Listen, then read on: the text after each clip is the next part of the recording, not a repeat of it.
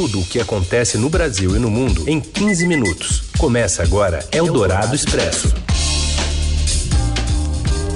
Olá, seja bem-vinda, bem-vindo. Eldorado Expresso começando por aqui nesse final da semana, já sexta-feira. E com muitas notícias para te deixar bem informado. Eu sou a Carolina Ercolim, comigo Heisen Abac. Tudo bem, Heisen? Tudo bem, boa tarde, Carol. Boa tarde para quem está nos ouvindo no FM 107,3 Eldorado, no radioeldorado.com.br, no nosso aplicativo, pela skill da Alexa também. E um alô para você que está aí no podcast, em qualquer horário. Vamos aos destaques desta sexta, 11 de novembro. A PEC da transição é adiada para a semana que vem, após a reação negativa do mercado. A proposta deve excluir o Bolsa Família do teto de gastos. Com a nova alta de Covid e de internação por Covid, São Paulo pode decidir por volta de máscara no transporte público. E ainda a diferença salarial na cor da pele e a posição das Forças Armadas sobre os atos golpistas contra o resultado da eleição. É o Dourado Expresso. Tudo o que acontece no Brasil e no mundo em 15 minutos. A PEC da transição foi adiada para a semana que vem, depois do feriado, após a repercussão negativa no mercado. Os detalhes com André Borges. Oi, André. Boa tarde para você, Heisen, Carol e ouvintes da Rádio Dourado. Bem, a gente segue aqui no CCBB diretamente acompanhando os movimentos da transição da equipe do governo eleito do presidente Lula e toda a negociação em torno da PEC da transição, Raíssa Carol, que é essa PEC que prevê essencialmente o pagamento de 600 reais por mês às famílias carentes do programa que volta a se chamar Bolsa Família. Né? A gente esperava que fosse conhecido esse texto é, entre ontem e hoje, como os líderes do governo aqui já tinham sinalizado, mas agora há pouco o senador Randolph Rodrigues e também o senador Wellington Dias que estão atuando aí na liderança desse grupo disseram que vai ficar para a próxima quarta-feira, para o dia 16, depois do feriado é, da proclamação da República na semana que vem.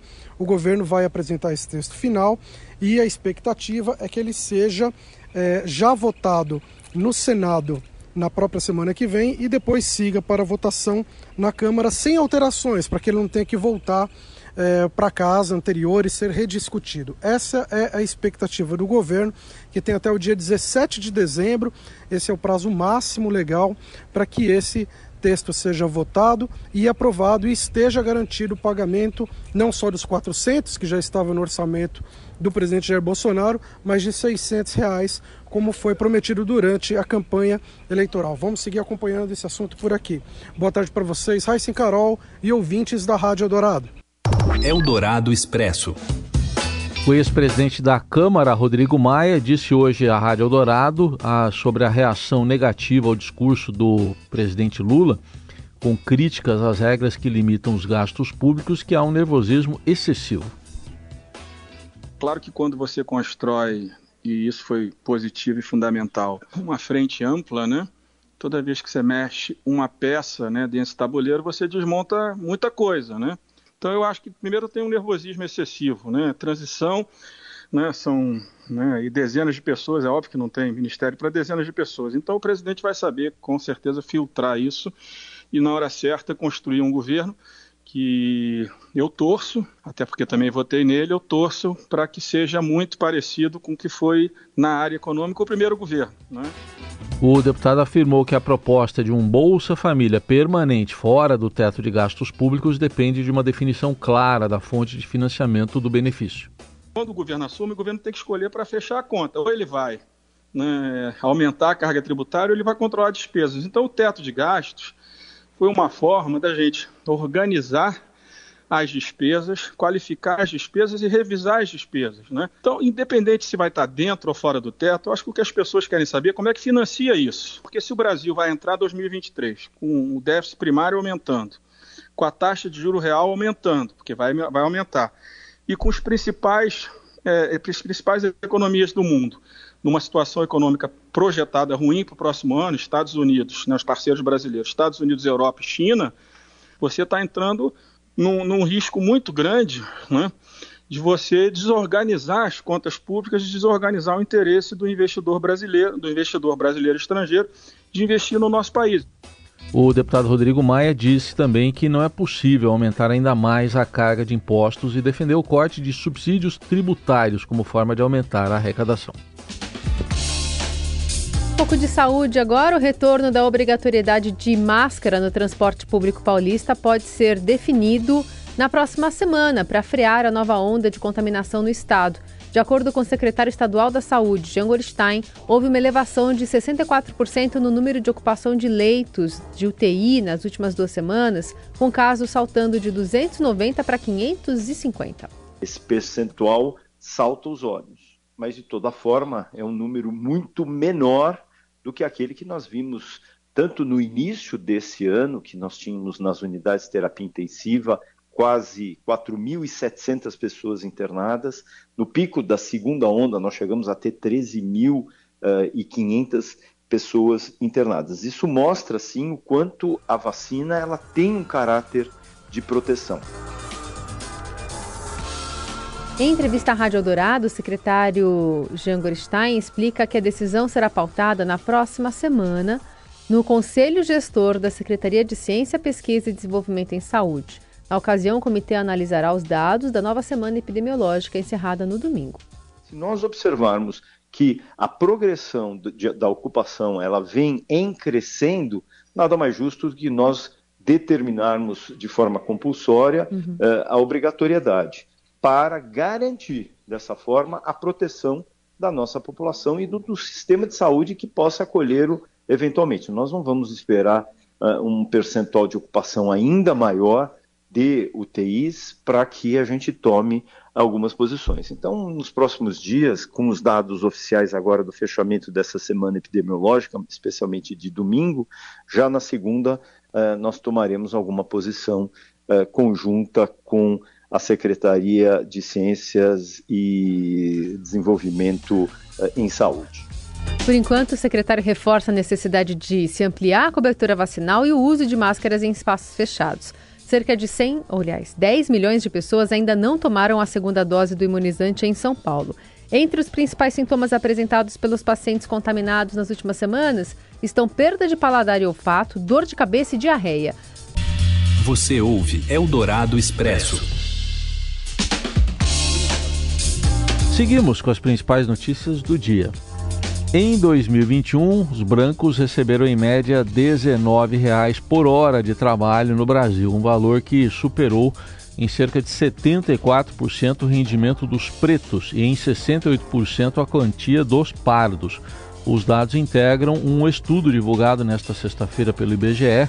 Trata-se da segunda edição do levantamento Desigualdades Sociais por Cor ou Raça no Brasil que analisa disparidades existentes em áreas como mercado de trabalho, moradia e educação.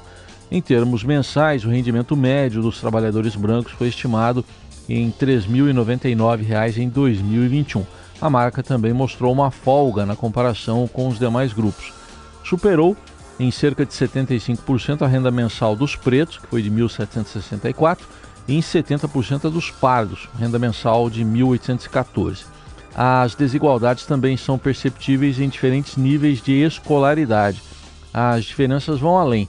Mais da metade dos trabalhadores do país em 2021 era formada por pretos e pardos, mas os dois grupos somados ocupavam só 29,5% dos cargos gerenciais no mercado de trabalho, é o que diz o IBGE.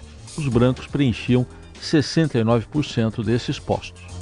Eldorado Expresso comandantes da Marinha, do Exército e da Aeronáutica divulgaram uma nota pública conjunta na qual condenam eventuais excessos cometidos em manifestações e criticam eventuais restrições a direitos por parte de agentes públicos.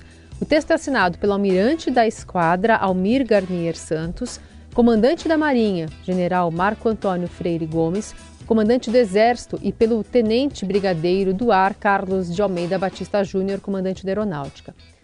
E é, o texto diz: são condenáveis tanto eventuais restrições a direitos por parte de agentes públicos, quanto eventuais excessos cometidos em manifestações que possam restringir os direitos individuais e coletivos ou colocar em risco a segurança pública, bem como quaisquer ações de indivíduos ou de entidades públicas ou privadas que alimentem a desarmonia na sociedade. Isso é um trecho da nota das Forças Armadas. É a primeira vez que os comandantes se manifestam após os resultados das eleições e seus desdobramentos. O comunicado é divulgado na mesma semana em que o Ministério da Defesa enviou ao TSE o relatório que não aponta fraude nas eleições, mas pede investigação técnica urgente nas urnas eletrônicas. Eldorado Expresso.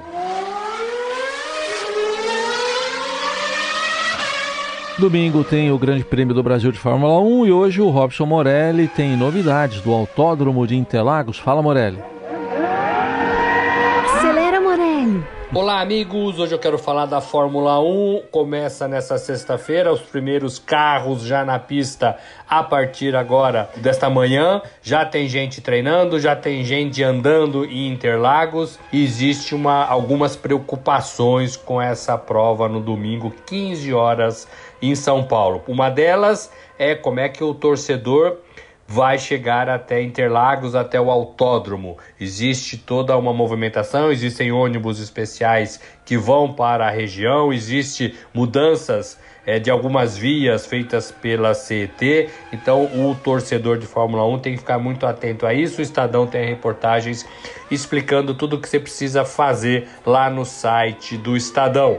Fórmula 1 que completa 50 anos nesta edição no Brasil, bacana isso, são 50 grandes prêmios, Jacarepaguá no Rio e Interlagos em São Paulo. A gente viu muitas histórias, muitos campeões sendo formados no Brasil durante esses 50 anos. Também tem no site do Estadão um lembranças, né, de tudo o que foi, tudo o que aconteceu nesse nesse período legal. Existe ainda, gente, uma preocupação que eu queria destacar aqui que diz respeito a, ao combate a assédio nas arquibancadas, assédio contra mulheres, assédio contra torcedoras que gostam de Fórmula 1 e às vezes se sentem inibidas de se manifestar é, nas arquibancadas. É uma preocupação da FIA também, a Federação Internacional de Automobilismo, que chega para o Brasil com a mesma preocupação. A gente viu algumas reclamações em outros GPs da temporadas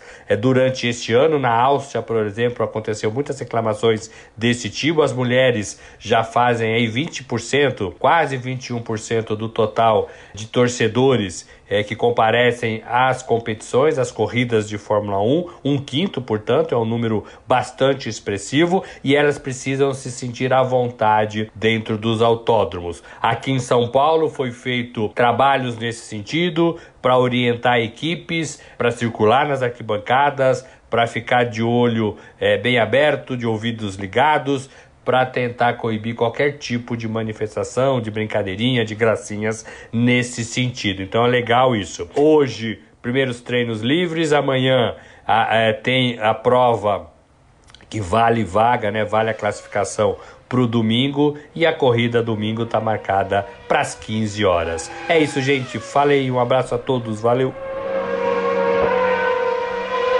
Muito bem. E é assim que a gente encerra este Eldorado Expresso falando sobre Fórmula 1 e a cobertura completa que você tem nas plataformas digitais do Estadão.